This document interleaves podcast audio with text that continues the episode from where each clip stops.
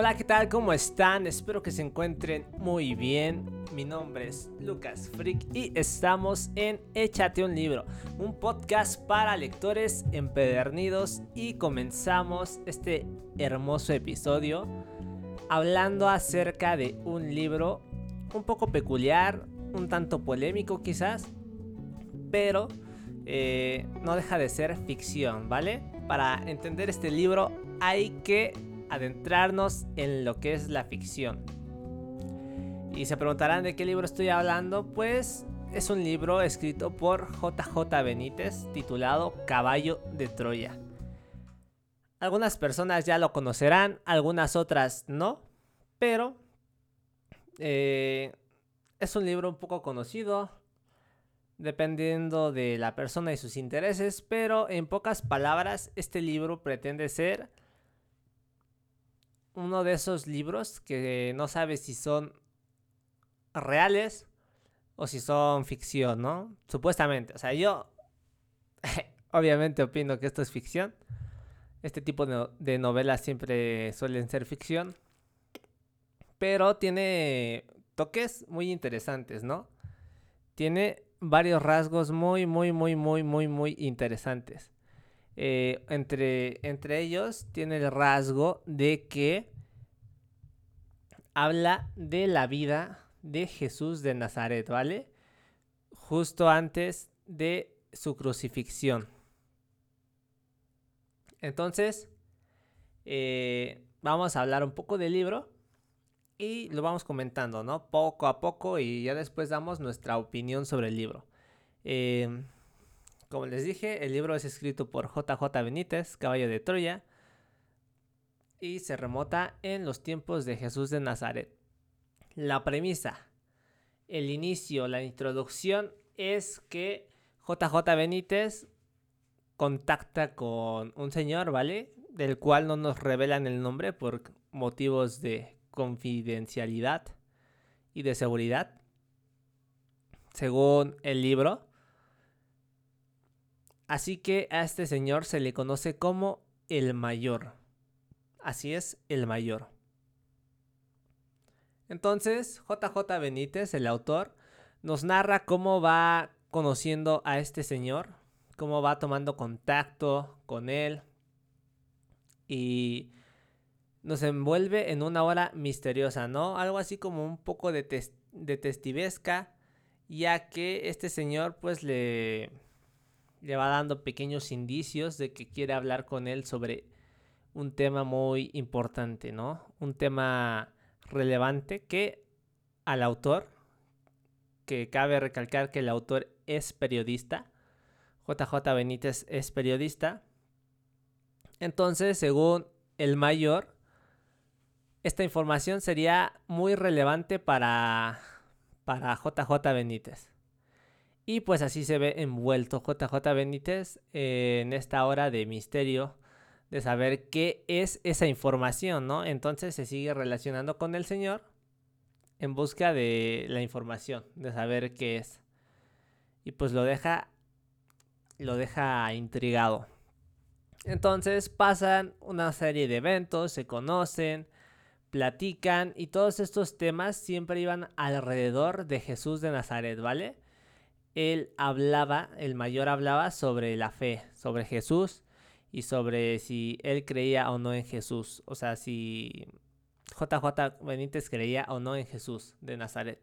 Entonces, pasado algún tiempo, llega la terrible noticia de que el mayor fallece. Pero el mayor ya le había dicho a JJ Benítez que cuando él no estuviera aquí, toda esa información, el regalo, le sería concedido a JJ Benítez. Entonces, aquí empieza la travesía de, Testivesca. Y es que el mayor le dejó una llave. Una llave. y una carta, ¿vale? Una llave y una carta a JJ. Y pues aquí empieza, ¿no? En la carta venían, me parece que son 8 o 9 pistas. Creo que son 9 pistas.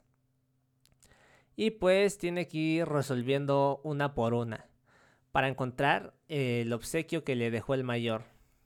Y pues se envuelve. Las pistas eran frases, ¿vale? Frases que tenías que ir conectando para encontrarle un sentido. Entonces, da la casualidad de que se llega a encontrar con unos agentes de la CIA eh, y los logra evitar. A mí, eh, desde esa parte dije, no manches, ¿cómo vas a evitar a unos vatos de la CIA? O sea, es la CIA. No creo que les puedas ver la cara tan fácilmente. Al menos a... No, sí. Bueno, el caso es que el periodista es muy ágil, ¿vale? Los logró evitar, eh, mantuvo la información confidencial y al final, cuando logró obtener, después de resolver todos los acertijos, logró obtener el regalo del mayor, ¿vale? Y era el diario, era el diario del mayor, el diario del señor. Ese era el tesoro. Entonces, pues, después se nos revela qué era lo que traía esta información, ¿no? Así es como inicia este libro. Después de este gran inicio, inicia el libro, ¿vale? Porque en sí, este inicio podría estar de sobra, pero pues, es para dar contexto, se supone, y para hacernos creer que es un libro real. Pero pues yo personalmente no lo creo. Cada quien tendrá sus opiniones, pero también es muy interesante, ¿eh? Es muy, muy, muy interesante. Entonces, a partir de este momento, pues ya el, señor regresó a su casa, y pues se puso a transcribir, a cómo traducir, traducir pues los eh, las hojas del, del, diario que le dejó el mayor. Entonces pues lo hace y dice que lo que leeremos a continuación son las transcripciones de las primeras páginas de ese diario. Y es así como empieza el libro. Y ya comenzando, cambiamos de protagonista, deja de ser JJ Benítez a convertirse en el mayor. Y en esta ocasión el mayor es el encargado de desvelarnos todo lo que está sucediendo. Y es que él logra...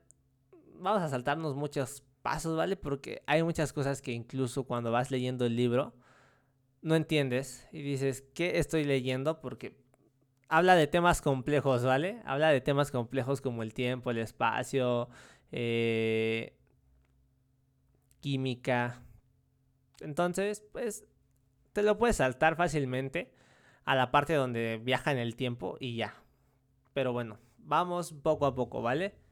Ya les hice un spoiler pequeño. Bueno, grande. Nah, más o menos. Bueno, el, punto es que el mayor, ¿vale? Logró envolverse en un proyecto que descubrió que el universo actual como lo conocemos no es así, que está conformado por distintas cosas y resulta posible viajar al pasado y al futuro, ¿vale? Y entre dimensiones. Entonces, en la organización en la que él se encuentra, sub subdividen el proyecto en tres, que sería un grupo para investigar y desarrollar tecnología para viajar al futuro, otro para viajar al pasado y otro para viajar y desarrollar tecnología para eh, hacer viajes interdimensionales. Entonces es así como empieza esta bonita historia y nuestro autor se queda en el proyecto del viaje al pasado, ¿vale? Mejor conocido como el proyecto Caballo de Troya. Este es el proyecto que le da el título al libro. Y bueno, una vez hecho esto, pues ya nos da muchos detalles de cómo desarrollaron la tecnología, pruebas que tuvieron que hacer, ¿vale? Entonces, resumiendo todos estos pasos que te puedes saltar si es que no los entiendes mucho, eh, crean una especie de nave, ¿vale? Nave para viajar al pasado, ya que tiene que volar, porque si te teletransportas, por así decirlo, al pasado, no sabes qué había en el mismo lugar en el que estabas, ¿no? Entonces ellos llegaron a la conclusión de lo que de lo de que lo más factible era realizar un viaje al pasado, pero en suspensión, o sea, en el aire. Entonces desarrollaron una máquina capaz de volar y teletransportarse al pasado. Bueno, no, no teletransportarse. Es un mal término. Viajar al pasado. Así es como ellos lo manejan. O dar un salto al pasado. Ya dije muchas veces pasado. Así que lo siento.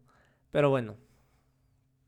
Después de todo esto, del amplio grupo de personal que iba a trabajar en este proyecto, decidieron elegir a dos para realizar ese viaje, ¿no? Entonces uno de los protagonistas fue el mayor y su compañero que en el libro conocemos como Eliseo.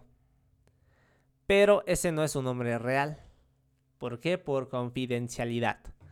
Según el autor. Según el autor.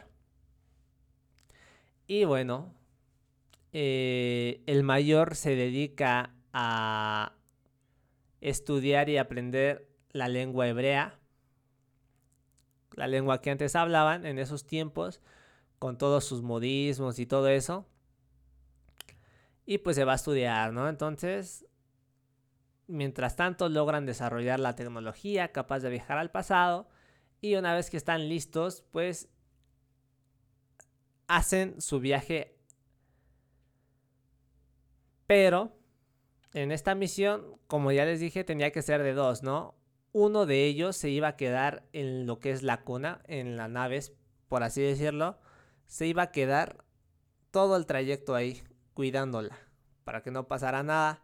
Mientras que el otro era el que se iba a encargar de infiltrarse en la época, ¿vale? Para esto también prepararon ropa, ropa de la época y pues obviamente el mayor se preparó. Entonces el mayor iba a ser el protagonista que se iba a infiltrar.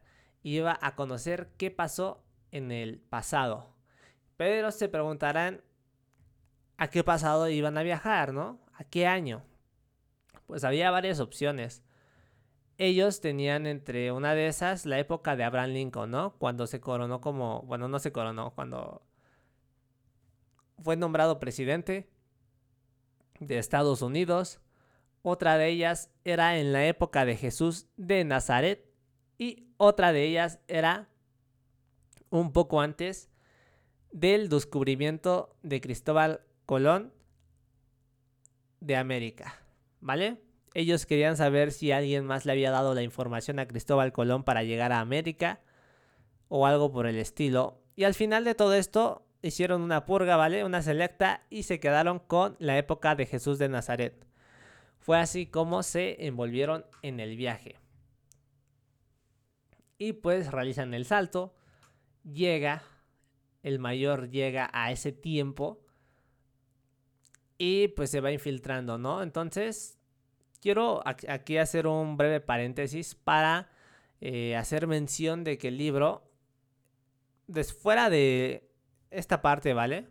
De aquí para adelante es muy simple, muy sencillo de entender, muy fácil, eh, muy imaginativo el cómo lo lees, porque es muy fácil de comprender todo lo que te va diciendo, aunque no es nuestra época, tú lo comprendes, ¿no? Te das una idea muy, muy exacta. En cambio, de esta parte para atrás es muy confusa eh, imaginarnos en el rollo de el detectivismo, de cómo le van entregando pistas para encontrar el, el diario del mayor.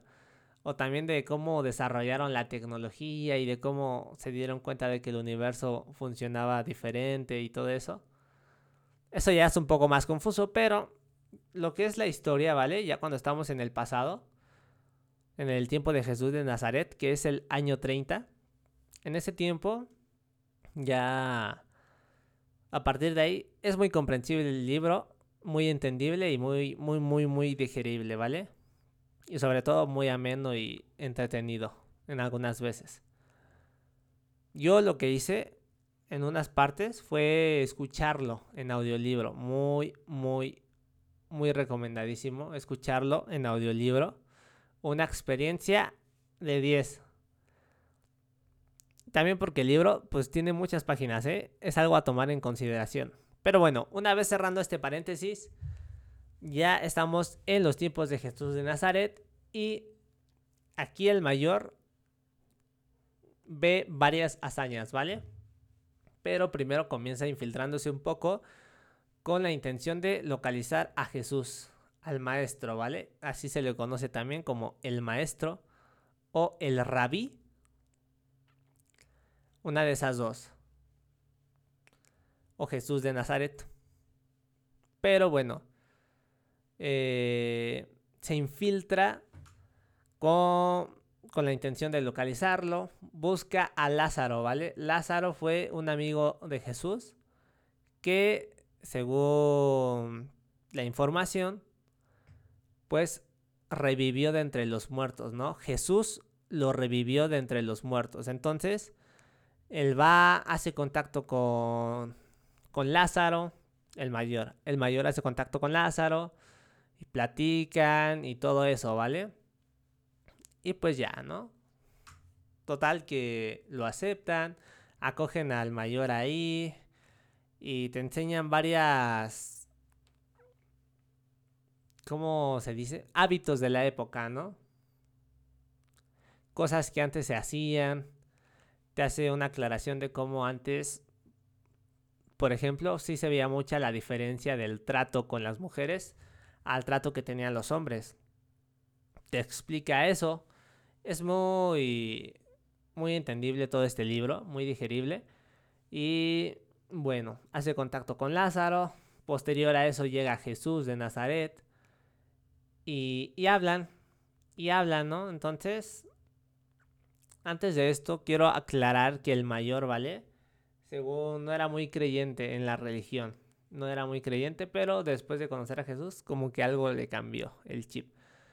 Entonces, pues hace contacto con Jesús. Aquí nos hacen entender que Jesús de Nazaret, el maestro o el rabí, supo inmediatamente cuando vio al mayor que él venía de otra época, ¿vale? Que él no estaba aquí, que él simplemente vino para presenciar los hechos. ¿Cómo se dio cuenta? No lo sabemos, pero Tal vez lo sabremos más adelante. Tal vez. Entonces, después de esto, pues ya van entablando. El mayor pues ya se infiltró ahí entre los discípulos, entre la familia de Lázaro, ¿vale? Él toma un rol muy cercano con la familia, la familia de Lázaro. No se involucra tanto, tanto con los discípulos. Y después de eso, llega la esperada época que que ellos fueron a presenciar. La esperada época que ellos fueron a presenciar y fue, como les había comentado, la crucifixión, ¿no? Nos envuelven todos los hechos que llevan a la crucifixión de Jesús, bastante interesantes, muy, muy, muy, muy, muy interesantes. Pero antes de esto quiero aclarar varias cosas, ¿no? Eh, después de esto, entre este lapso, eh, el mayor, nos hace ver que Jesús es una persona muy adelantada a su época. Adelantada a su época. Ya que en esa época, como les dije, así tenían un muy maltrato hacia las mujeres. Muy maltrato. En cambio, Jesús las acogería, las acogía a las mujeres. Las tomaba también como sus discípulas. Como si fueran sus iguales, ¿no? Muy, muy apegado a lo que es la época actual. Y también nos habla de cómo él vino a ser simplemente un profeta, que lo mandó su padre, ¿vale? También nos habla de eso, que lo mandó el padre. Y que el padre lo que quiere que dé Jesús es un mensaje. Y el mensaje es que debemos de dar amor. Dar amor. Esa es la mayor lección, el mayor mandamiento, dar amor. Entonces, esa es la misión de Jesús. Venir a dar amor, venir a enseñarnos a amar. Y, te habla de temas espirituales. Las, las partes donde habla Jesús son muy interesantes, ¿vale? Y muy, muy, muy espirituales. Eh, total, una de estas antes de que Jesús, este, también nos habla de, antes de que lo crucificaran, nos habla de cómo él sabía que ya iba a llegar su hora, ¿no? Que tenía que hacer algo que su padre le iba a encomendar y que no se podía negar porque así era la voluntad de su padre. ¿Y quién era su padre? Pues en uno de esos momentos, el mayor andaba acusando a Jesús, lo andaba siguiendo, ¿vale? Entre el bosque y vio cómo Jesús estaba en una colina gritando apá o papá mientras se acercó un platillo volador. Así como lo oyen, no nos lo dicen explícitamente, pero un platillo volador. Y, y él era el Padre, ¿vale? Él era Dios. Entonces nos hablan de... Este autor toma varios temas, ¿vale? Viajes en el tiempo. Y también nos hace ver como que Jesús es descendiente de un extraterrestre. O que el Padre es un extraterrestre que llega en un objeto volador no identificado. Y que Él fue nuestro creador, ¿no? Entonces, un plot twist bastante grande. No te lo dicen explícitamente, pero es una idea. Es una idea. Por eso les digo que este libro es polémico. Por lo que te dice, ¿no? De que Jesús fue un alienígena o un descendiente de un alienígena, ¿no? Entonces, en este caso, el alienígena podría haber sido el Espíritu Santo. O podrían haberle hecho inseminación a María. Inseminación artificial. No lo sabemos, nunca lo sabremos. Pero nos hablan de esto. Entonces, es bastante interesante. Es bastante interesante. Eh, la parte de la crucifixión, muy, muy, muy interesante. Cómo es que Judas traiciona a Jesús. Eh, cómo es que había gente que realmente no lo quería crucificar, pero había mucha otra que sí. El camino, ¿no? Todo el dolor que sufrió Jesús al ser crucificado, al recibir los latigazos. Entonces, también un humano normal no sería tan capaz de soportar todo ese dolor. También esa es la premisa, ¿no? De este y la intención de darnos a entender que realmente Jesús no era de este mundo. O al menos una parte de él.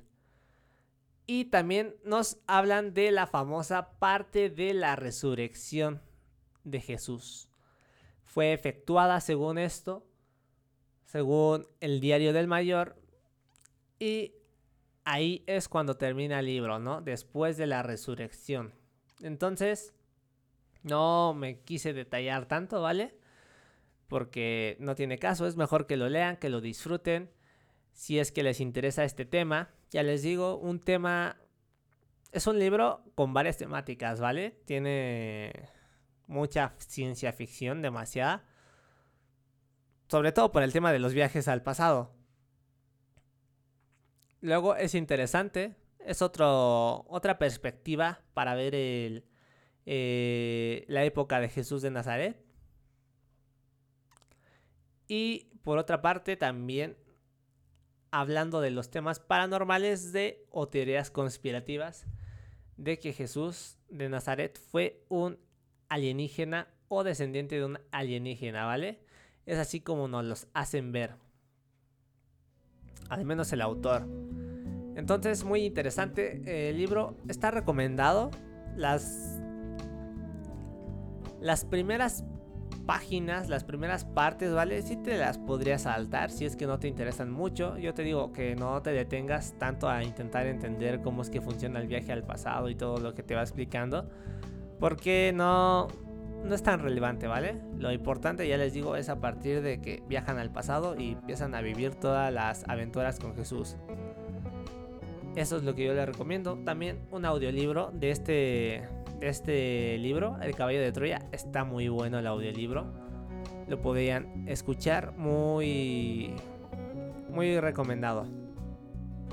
Y bueno, espero que les haya gustado. Estamos en temática paranormal, temática de alienígenas, extraterrestres y los veo en el siguiente podcast que estaremos hablando sobre un libro titulado Extraterrestres.